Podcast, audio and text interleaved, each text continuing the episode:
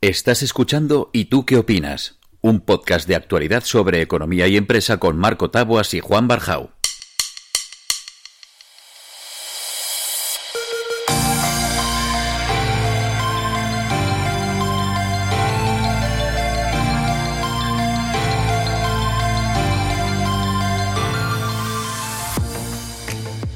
Juan, ¿cómo estás?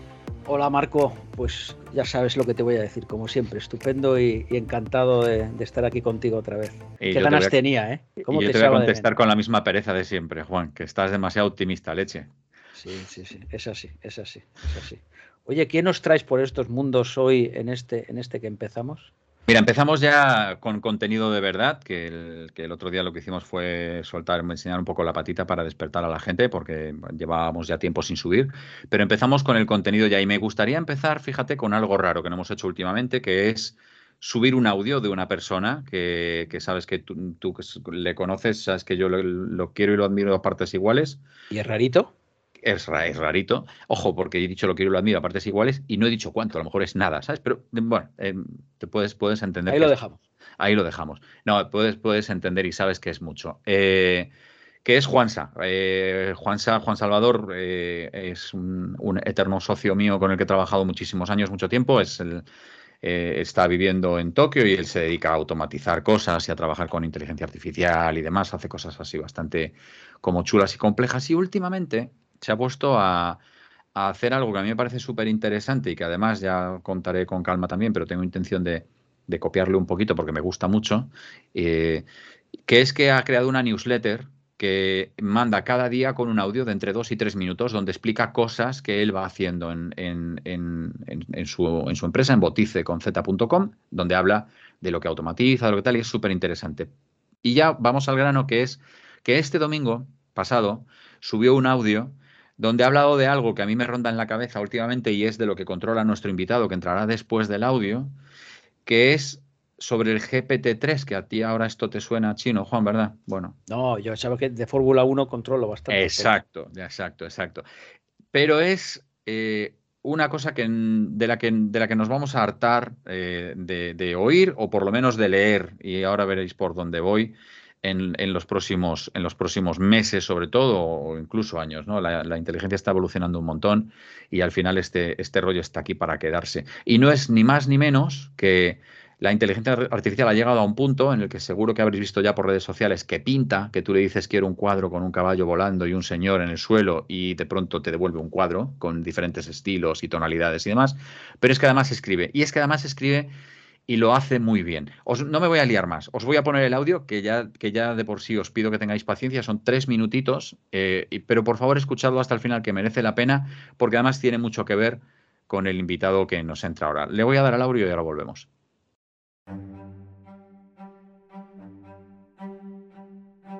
...25 de septiembre, domingo... Probablemente haga vídeos esta semana para completar lo que te voy a ir contando por aquí y así te será más fácil para hacer tu propia web automática. Ahora déjame resumirte qué es una web automática en dos o tres puntos. Primero, las webs automáticas se hacen para ganar dinero. Si te gustan las bicicletas y quieres hacer una web donde contar un montón de cosas sobre bicicletas, incluso si tienes vistas a monetizarla, no hagas una web automática porque no es para esto. Una web automática se hace para ganar dinero y poco más. Calidad. Una web convencional, como la de tu empresa, o la que quieres hacer de bicicletas, la haces con cariño, con tiempo, cuidas el contenido, cada foto, cada texto, piensas antes de escribir, la echas a andar cuando la tienes más o menos lista y la vas cuidando para que poco a poco aquello posicione en Google y un día te empiecen a llegar usuarios. En una web automática esto no es así, no al menos en la fase inicial. Aquí se trata de exprimir una posible fuente de ingresos, por ejemplo, un Amazon afiliados, un AliExpress afiliados, Awin, lo que sea que te pueda reportar un ingreso. Y montar una web con vistas a maximizar esos ingresos, pero en el menor tiempo posible y con el menor esfuerzo posible. Y esto solo lo consigues automatizando y priorizando la cantidad por encima de la calidad. Si además consigues cantidad y calidad, ole tú. Cantidad por encima de calidad, seguido de con el menor esfuerzo posible, solo significa una cosa. Contenidos de muy baja calidad. Contenidos, textos que por lo general no has escrito tú, ni los vas a escribir, ni te los ha escrito nadie, pero están ahí, ya verás cómo. Y no hablo de robarlos. Asume, por cierto, el riesgo de que algo salga mal, que te penalice Google, Amazon o el que sea, por usar técnicas poco recomendables o incluso poco éticas. Amazon puede, por ejemplo, cerrarte tu cuenta si le parece que tu contenido es de baja calidad o es duplicado. Pero, y aquí viene lo importante, tu web automática de resolver la intención de búsqueda del usuario. Esto es que si el usuario viene buscando monitores gaming curvos con tasa de refresco de 165 Hz, tu web tiene que conseguir darle eso. Y es perfectamente posible que lleguen usuarios a tu página web, encuentren lo que quieren y no se paren a leer o les dé igual que tus textos estén escritos por un mono. Tu web tiene que parecer buena sin serlo y resolver la necesidad del usuario. Eso es una web automática. No va a estar en condiciones de competir ni con una web importante ni con una hecha con cariño. Por eso hay que ir a por volumen, atacar tantas keywords y tantas búsquedas en Google que acabes posicionándola en la primera página para muchas búsquedas muy long tail, muy concretas, muy poco competidas y acabar en las primeras posiciones porque es que para esa búsqueda tan concreta está tu web y solamente hay unas cuantas más. Por eso, tu web automática para ir bien ha de tener no cientos, ha de tener miles de URLs, miles de secciones, miles de productos. Vale, pues mañana empezamos a hacer una web automática muy sencilla. La haremos con solo dos o tres tareas de botice no te va a costar nada hacerla y verás qué divertido. Hasta mañana. Bueno, y como habéis visto, esto era a lo que yo me refería. Eh, resulta que Juansa tiene montado en Botice todo un sistema por el cual tú simplemente entrando y haciendo cuatro cositas, pues puedes generar una web que genera contenido de forma automática. A mí esto me levanta muchísimas dudas, pero lo que me agrada es que el otro día vi por ahí que no solo me las levanta a mí, sino que se las levanta a nuestro invitado de hoy, que es Tiago Barro. Santiago Barro, ¿cómo estás? Muy bien, vosotros qué tal. Tiago, muchas gracias. Gracias a vosotros, un placer. Y, gracias por, aguantar esta tostada de introducción, que nos hemos sido más largo de lo normal, pero, pero creo que merecía la pena. Eh, bueno, el Tiago es eh, Binary Menorca, es una empresa que se dedican a, a desarrollo, mm, pero está muy enfocada en tema de digitalización y, compartimos eh, filosofía en muchas de las cosas, ¿no? Que, porque el otro día mm, yo me encontré con un, con un artículo donde Tiago hablaba de, este tema, de la escritura automática, pero mejor que lo cuente yo, eh, cuéntanoslo tú, Tiago, ¿qué, qué es el GPT-3? ¿Qué, de qué iba tu artículo el otro día? Bueno, pues si te parece, incluso, uh, Marco, Juan, yo digo un placer estar aquí con vosotros.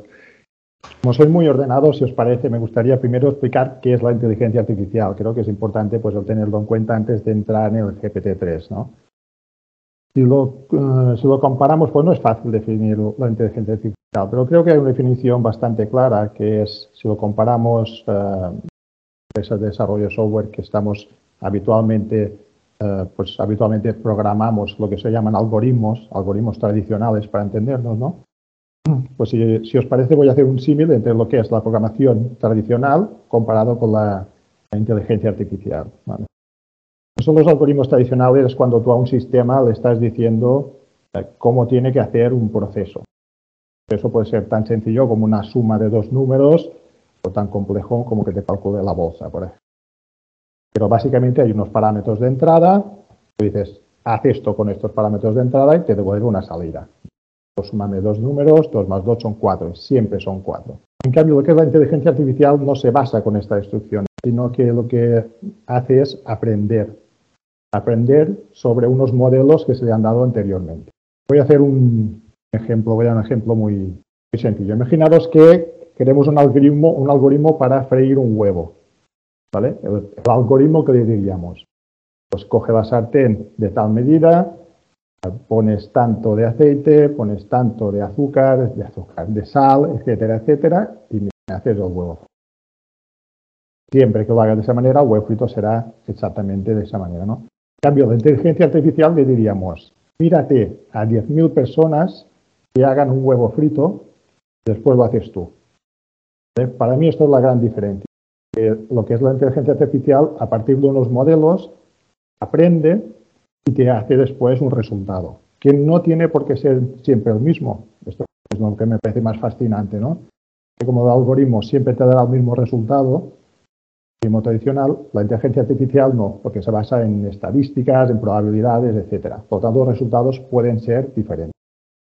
Por tanto, aquí la diferencia entre un algoritmo tradicional y inteligencia artificial. En el caso de GPT-3, como bien comentaba Marcos, bueno, está creado por una compañía que se llama OpenAI, que es una ONG que se creó en 2015 para uh, lo que era lo que llaman la inteligencia artificial pues colaborativa o amigable, se llaman un poco así, ¿no? Es decir, uh, para hacer, entre comillas, como un mundo mejor basado en la inteligencia artificial.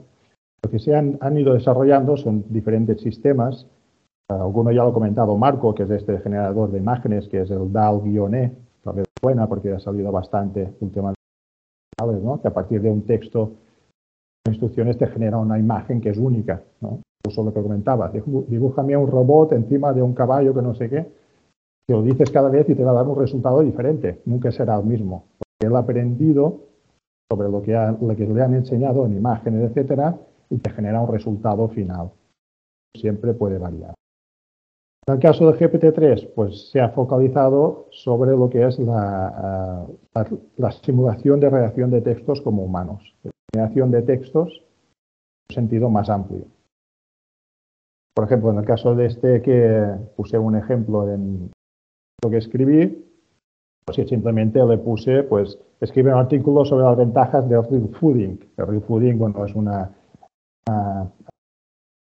una, lo que está creciendo así a nivel de, de, de mejora en la, comida, etcétera, que a mi mujer le gusta y tal, yo, yo no tengo ni idea, pero voy a hacer, escribir este artículo. Se lo di al sistema y después se lo di a mi mujer, digo, ¿qué te parece este resumen de real fooding? Pues está bien resumido, es interesante. Pues no lo habría escrito el sistema. Yo solo dije, haz un resumen de lo que es el fooding, de las ventajas. Pero lo que más me sorprendió es esto, lo bien estructurado que estaba, no se ve, no se entendió, incluso mi mujer se pensaba que lo habría escrito yo mismo. No, daba ningún síntoma de que fuera una máquina o un sistema artificial que lo hubiera creado. Incluso había exclamaciones, o sea que estaba, muy, muy bien estructurado. ¿no? Y aquí es un poco lo que es el GPT-3. Eh, a partir de aquí puede generar, yo como digo, cualquier tipo de contenido, de, sea el que sea. Diego, mira, tenía, tenía una curiosidad cuando, cuando oíamos el audio que nos, que nos ponía Marco. Em, fíjate, al final cuando tú tratas de automatizar procesos para, crear contenido, vamos a decirlo como industrializado, em, si, pensamos en, cómo interpreta Google o, Internet la aportación de valor de cada individuo que quiere destacar o quiere ser relevante, que puede ser una empresa o una persona física, eh, ¿Tú no crees, te quería hacer dos, preguntas o dos reflexiones que, nos compartas con nosotros, ¿tú no crees que esa automatización de tantos procesos es peligroso eh, desde el punto de vista de aportación de valor de la capacidad del propio ser humano? No sé si es demasiado profunda la pregunta. Esta era una.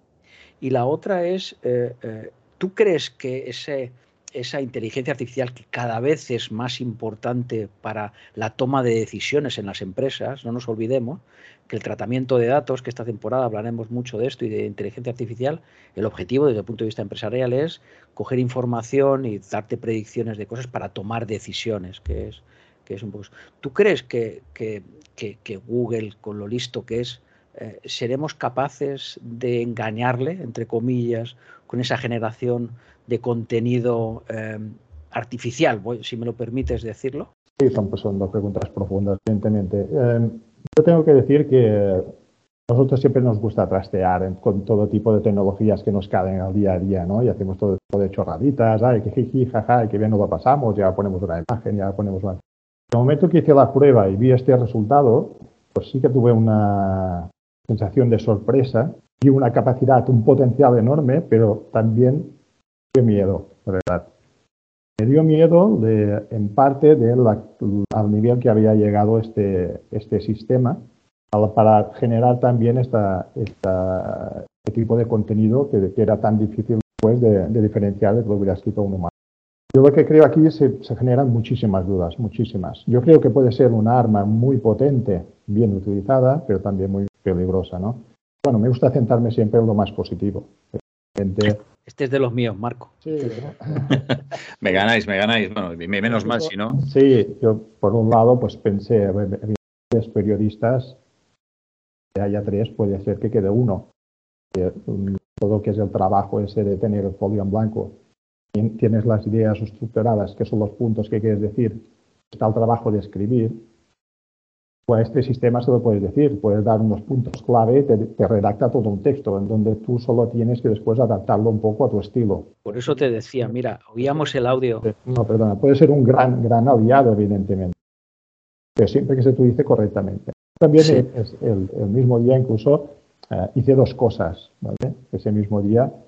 Primero, eh, llamé a, mandé un audio a, dos profesoras que son, que son amigas, amigas mías, del colegio aquí de, de Nueva York, de la de Nueva York, les dije, mira, lo que hace el sistema, por lo tanto ya no podréis diferenciar si un alumno ha hecho los deberes o lo ha generado una inteligencia artificial, porque además será único. A diferencia de ahora, puedes buscar si se ha copiado, pero serán únicos. Si vuelve a pedir lo mismo, le va a dar un resultado diferente. ¿no? Además, es tan potente que tú le puedes decir, por ejemplo, hazme un resumen de la Segunda Guerra Mundial de dos folios en palabras de un niño de 10 años que lo hace de esta manera. O hazlo con un lenguaje más técnico, o hazlo con un tono de humor. Cuando en potencial es brutal. ¿no? Perdóname, Tiago, solo, un, solo un inciso para la gente que nos escucha que quiera pegarle un ojo. Esto está abierto, está en OpenAI, pueden entrar. Si buscan en Google OpenAI o eh, GPT-3 van a ir del tirón ahí y verás que hay una API con la que tú puedes jugar y, ponerle en lenguaje natural, tal y como tú has explicado ahora, quiero un resumen de dos folios de la Segunda Guerra Mundial escrito por un niño de 14 años y te lo devuelve. ¿Vale? Yo digo, esto fue la primera cosa que hice. La segunda fue decirle a mi hija, el próximo trabajo lo prueba de hacer con inteligencia artificial. Ya vais a decir, vaya padre. pues no. Es que es imparable, evidentemente. Esto es como que hace pues 8 o 10 años, cuando empezó a haber todo el tema de Internet, búsquedas en Google, hubieran dicho que buscar la información en Internet. Ahora ya está, se busca la información, por lo tanto no se podrá parar. Ahora bien, yo comenté, que es un poco al hilo de lo que me pedía Juan, pues tienes que utilizarlo como una gran ventaja, ¿vale? Como un gran aliado. Si te piden un resumen, a no ser que sea en castellano y tal, que te digan, no, no, tienes que redactar tú, pues es tú, pues es un resumen de un tema, tienes que buscar en Internet, lo puedes decir al sistema, porque él ya te va a dar bastante información. Ahora bien, pues quiero que compruebes que la información es veraz, que no te has dejado nada y quiero que pues analices que toda esa información está totalmente contrastada, que es real. Esto es uno de los puntos más importantes que también quería recalcar. Este sistema lo estructura muy bien la información es muy creíble, es veraz, pero no te pueden asegurar que no falte o que la información haya algún, algún dato que no sea real, que no sea correcto. Por lo tanto, siempre tienes que comprobar que la información que estén dando datos sea totalmente real. Esto estoy enlazando un poco lo que habías pedido, ¿no? que se base todas las decisiones en sistemas de inteligencia artificial.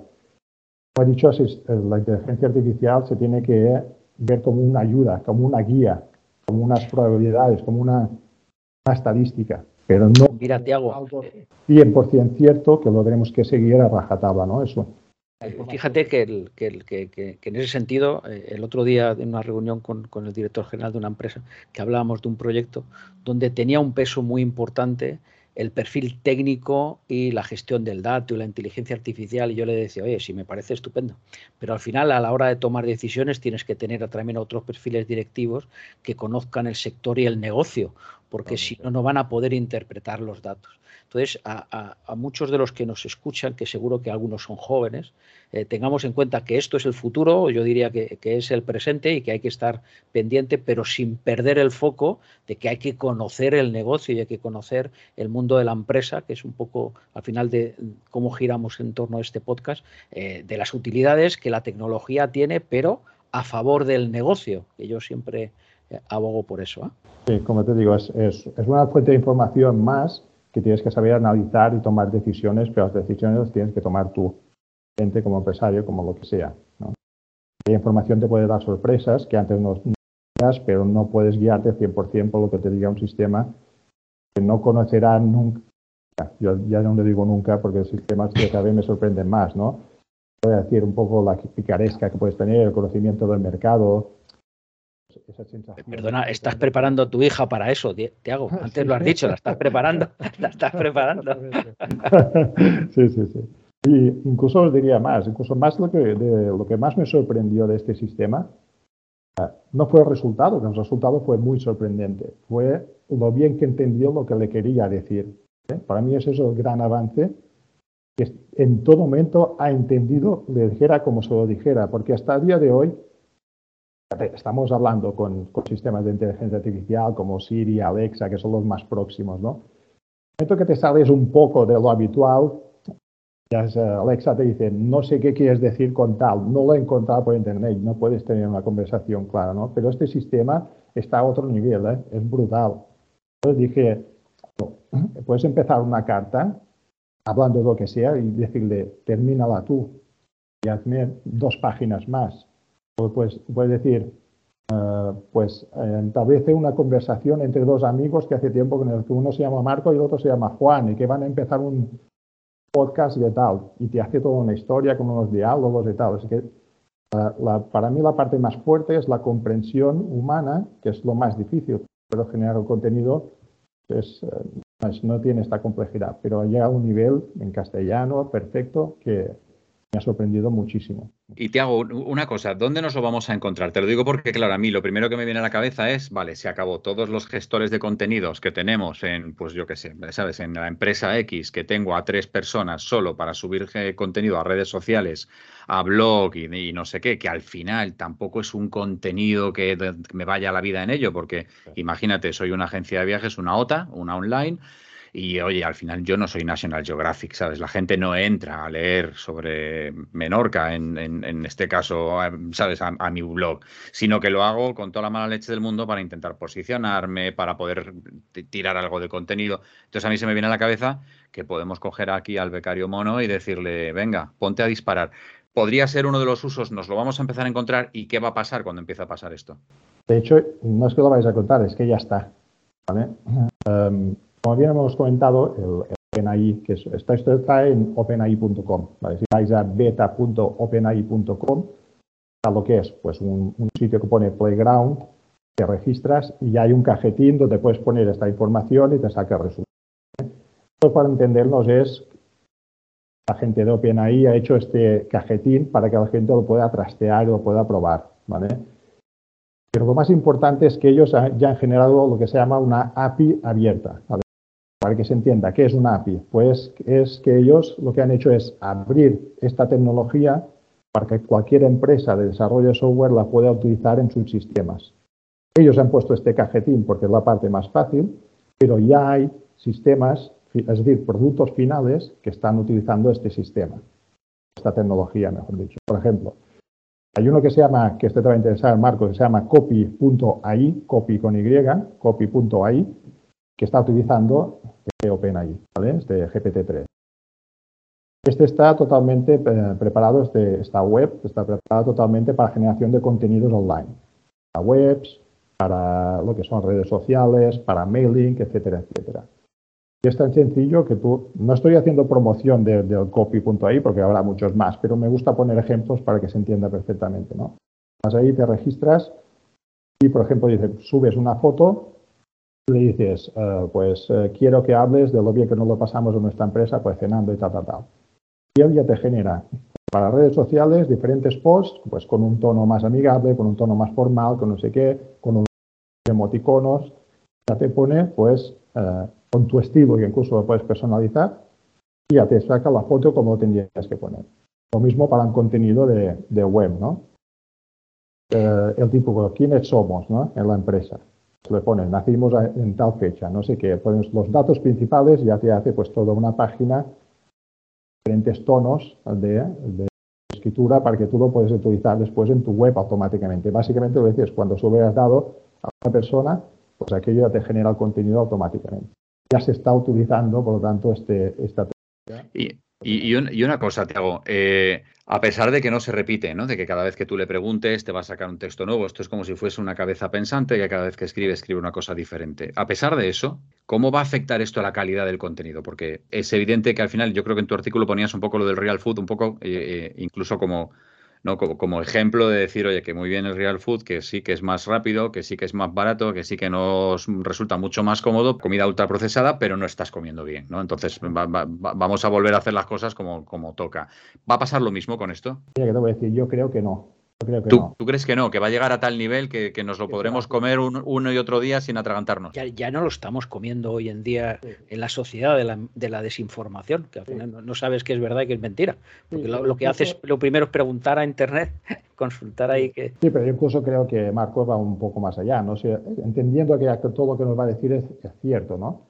Que este cómputo tendrá una calidad que un periodista le puede dar. Claro, si yo te digo, Marco, es que este sistema cada vez lo van a nutrir más de grandes periodistas, miles y miles, por lo tanto el resultado es probable que sea superior al de cualquier otro. Sí, una, vez que haya escuchado 200 o leído 200 crónicas de un Madrid-Barcelona, no tienes más que decirle la alineación, quién ha marcado los goles y cómo, y que te la escriba. Exactamente. Sí, sí, sí, yo creo que voy a ir a por aquí. Oye, estas cosas, eh, Marco y, Tiago, eh, eh, que abren un, un, mundo y un futuro muy interesante, también dan mucho miedo, ¿no? Sí, yo dicho, a mí me da respeto, sí, porque esperemos que se haga siempre un buen uso. De hecho, si, si indagáis un poco en diferentes grandes corporaciones, como son esta OpenAI, Microsoft está detrás también, grandes corporaciones, cuando empiezas a leer un poco del tema de inteligencia artificial, todos ya están, están añadiendo un apartado de ética muy grande. También la inteligencia artificial, si nos damos cuenta de que lo estáis utilizando pues, para fines pues, que no sean buenos, pues uh, porque son conscientes del poder que implica esto. ¿no? Como ha comentado antes Marcos, ya se puede generar, con inteligencia artificial se puede generar imágenes, pero también vídeos. ¿no? pueden generar a partir de mi cara y de mi voz, puedo generar ya personas que, que por ejemplo, Juan, tú y yo no nos hemos visto nunca uh, presencialmente, ¿no? Y tú no sabrías muy bien cómo me expreso, por lo tanto... Yo de, hecho, de, de, hecho, el plot, el plot twist es este, no, Tiago Barro no existe, Juan. Exacto. Yo podría ser perfectamente un fake. Estaba, estaba pensando, estaba pensando, porque este hombre habla muy bien, no me, no me cuadra mucho. podría ser un fake, ¿vale? Si no me conoces, no conoces mis detalles de cómo me expreso y tal, podría ser un fake ya, porque ya se pueden generar imágenes que no son reales, se puede generar con voz, que te han grabado tu voz y leer texto, y a través de este OpenAI se puede generar que tú puedes tener conversación. También lo puedes hacer le preguntas cosas y él te contesta y hablas de cualquier tema. Por lo tanto, te puedes decir, vamos a hablar ahora de inteligencia artificial, explícame lo que sabes y estás teniendo una conversación. Por lo tanto, sí que da un poco de miedo, esperemos que, que todo sea a través de un buen uso.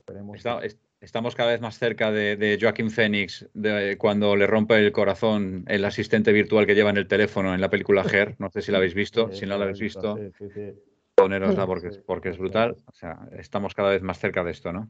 Incluso, si me permitís, un poco que antes me habías preguntado, Marco, qué utilidades también se puede, se puede indicar. Me gusta también dar ejemplos más terrenales que, que para la pyme le puede servir el, día de mañana. Pues, este, con este sistema ya también está, por ejemplo, el tema de preguntas y respuestas, Q and answers, ¿vale?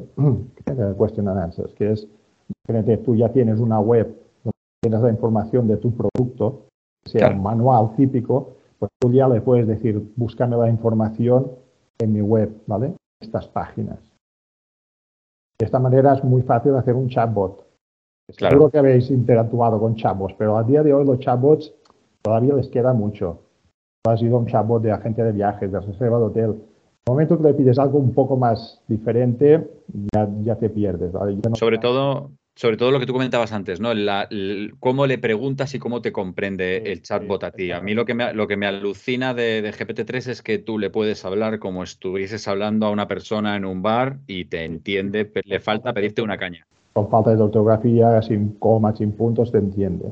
Y luego, Tiago y, Marco, pensar una cosa, los, los mejores chatbots que, que, funcionan son los que detrás tienen personas, que cuando llega un momento que la, que la comunicación pues ve que, que, digamos, desde el punto de vista de, de, lo robotizado o la inteligencia que está detrás no llega y al final acaba en, en un agente que te da un poco de, de garantía. Al final está muy ligado a la persona porque, porque es complicado tener respuesta para todo. Como decía, es que en cuanto te descuidas un poco, te desvías... Eh, eh, es complicado que una máquina te siga. Yo creo, Juan, que aquí nos metemos ya en, hasta. Fíjate, esto es algo que, hablo, muchas veces cuando hablamos de transformación digital, que seguro que, que, Tiago también, también se encuentra con esto. Tú vas a digitalizar una empresa y, no lo sé, pero es un supermercado que quiere de pronto ser mucho más moderno y mucho más digital y ha escuchado lo del GPT-3 y quiere tener un dependiente que es un, es un bot. ¿Por qué falla tanto y por qué, Juan, al final tienes que acabar pidiendo a una persona? Porque el resto de sistemas no acompañan al, desarrollo y al nivel de evolución que tiene eso que tú estás poniendo por delante. Entonces, eh, toda esta evolución que a nosotros vemos aquí ahora y parece todo de, de Runner, eh, cuidado, tenemos que ir poco a poco y adaptarnos poco a poco, ¿no, Tiago? Tú eso lo verás constantemente. Sí, sí, totalmente. Pero como te digo, este sistema, incluso ya probamos la API, está muy bien desarrollada, es muy sencilla de, de implantar en tus sistemas y la potencia que tienes detrás es impresionante. Yo creo que los chatbots será el primer, la primera gran revolución. Donde puedas decir, busca la información en mi web, que él va a entender lo que hay en tu web y va a entender lo que está pidiendo el usuario. Sí, acceder a inventario incluso para venderte o para ofrecerte, ¿no? Sí, exactamente, porque después cuando lo integran con, sus, con tus sistemas, pues en, por ejemplo, en el caso lo que estamos haciendo ahora, Imagínate que tú le puedes decir al sistema con tu lenguaje, eh, quiero ver las ventas de tal cliente por trimestres, de tal eh, representante, pues los últimos tres años. Ahora lo tienes que programar, tienes que hacer estos algoritmos tradicionales, ¿no? Tiene que estar preparado. Pero tú puedes dejar una canilla aquí abierta para pedir al sistema a través de inteligencia artificial que te dé esta, información que tienes tú internamente en tu o en tu programa que tengas yo creo que el potencial ahora en, pocos meses ¿eh? será, será espectacular. Juan, para cerrar, que nos, que nos vamos ya de los 30 minutos. ¿Qué te, queda, ¿qué te queda por preguntar o, que, ya quieres echar a correr del susto? Tantas, tantas. Bueno, eh, la verdad, sustito sí da. Yo creo que, que la tecnología siempre abre ventanas de oportunidades para, para el futuro muy interesantes y, y, me quedo con lo que decías tú de, de, que sí, pero vamos a aplicar el buen uso. Eh, y, luego también me quedo con lo de Marco, ¿no? Que, bueno, que esto es un proceso que, que, va a tener que ir poco a poco implementándose y no, tengamos prisa por, por, alcanzar la gloria. Y que tiene que ir de abajo arriba, ¿no, Tiago? Porque es porque, porque por mucho chat que tú tengas, si tu sistema de inventario es una castaña, pues no sabe, no, el chat no va a saber dónde buscar, ¿no? Obviamente tiene que formar parte de todo un sistema pues bien pensado, no es ir haciendo como sin cabeza, que yo no ahora aquí sino que parte de todo yo creo que sí que este, hemos llegado, como digo, a este, a este nivel y lo que más me ha sorprendido es lo cerca ya que está del producto, cerca que está de la pyme. Ahora era quien utilizaba inteligencia artificial realmente, ¿no? grandes corporaciones, etc. Pero no veías uh, que iba a llegar claramente a la pyme. Y ahora sí. Sí, porque además el, el uso es el, uso, Tiago, es, en concreto de GPT-3 es baratísimo. O sea, estamos hablando de que va por token, por palabras, pero vamos, con 10 dólares tienes al muñeco este hablando un mes. Exacto, por ejemplo, aproximadamente, como dices, va por tokens, que un token puede ser, una palabra puede tener varios tokens, pero tal vez una carta, un DIN A4 te puede costar 2 céntimos, 3 céntimos. Por aquí van un poquito. Oye, Tiago, es una corporación sin ánimo de lucro que lo va, te cobran este dinero pues porque unos sistemas, pues unos clouds enormes y aquí yo tiene un coste también. Pues escúchame una cosa, Tiago, habla con esta empresa para que suba los precios, que si no, Marco me sustituye dentro de un ratito, por 10 dólares me cambia fácil. De hecho, te quería decir, Juan, que gracias por habernos acompañado en estas temporadas y, que bueno, que ya... Eh, yo creo que, Juan, lo que es la picaresca y tal, pues esto sea difícil. Esto, es difícil. Esto es difícil. Ahí tiene, ahí tiene bastantes fotos. ¿eh? Yo sigo trabajando en esto porque si no sabes, si no meto cuña, no, no, no me invitan más. En, el momento que esté todo tan automatizado y tal, la parte más, yo me digo, más humana es lo que nos va a diferenciar y lo que también vamos a dar valor. ¿eh? Fíjate, y perdona, y Marco, ya no digo nada más, que hay muchas empresas de comunicación y de marketing que están trabajando con los grandes eh, propietarios o CEOs en humanizar a la empresa, en humanizar al CEO, porque eh, eh, a veces hay empresas que dicen, bueno, ¿y detrás quién hay? Y todo esto hay que tenerlo con, cierto respeto. ¿eh? Sí, pero al final acabaremos cayendo en el truco de humanizar al CEO y que detrás no tenga nada, que le esté humanizando una máquina. Ya lo verás, ya lo verás. Ah, yo quiero ver, yo soy profesor en el MTA y en el MBA aquí en la, en la UIP y este año otra vez lo tenemos en, en, en Mallorca y en Ibiza. Quiero ver esos TFMs que me van a llegar cuando acabe el máster. a ver si soy capaz de saber quién lo ha hecho y quién no. Si, nos oyen, oye, nada, nada, este, este, ¿eh? este, podcast lo vamos a subir con contraseña. Tiago, muchísimas gracias. Bueno, la gente te puede encontrar en, LinkedIn como Santiago Barro a través de, o, bien el perfil de Binarim de Norca. ¿Estás en redes también? Sí, estoy también, eh, bueno, yo soy de todavía los que estoy en Facebook, fíjate tú. Pero sí, antiguo eres, antiguo eres. más del LinkedIn y pero también me puede mandar por mail, estoy abierto, Santiago Barro, arroba encantado de... De hecho, fíjate si está en redes, Juan, que a Santiago lo conocí yo por una quedada de Twitter hace, yo creo que 12 o 14 años a lo mejor. Eso es lo que tenéis los jóvenes, que hacéis unas cosas tan raras. Los chiquillos, Juan, los chiquillos. Muchísimas gracias, Tiago. Gracias, Juan. Un abrazo fuerte a los dos.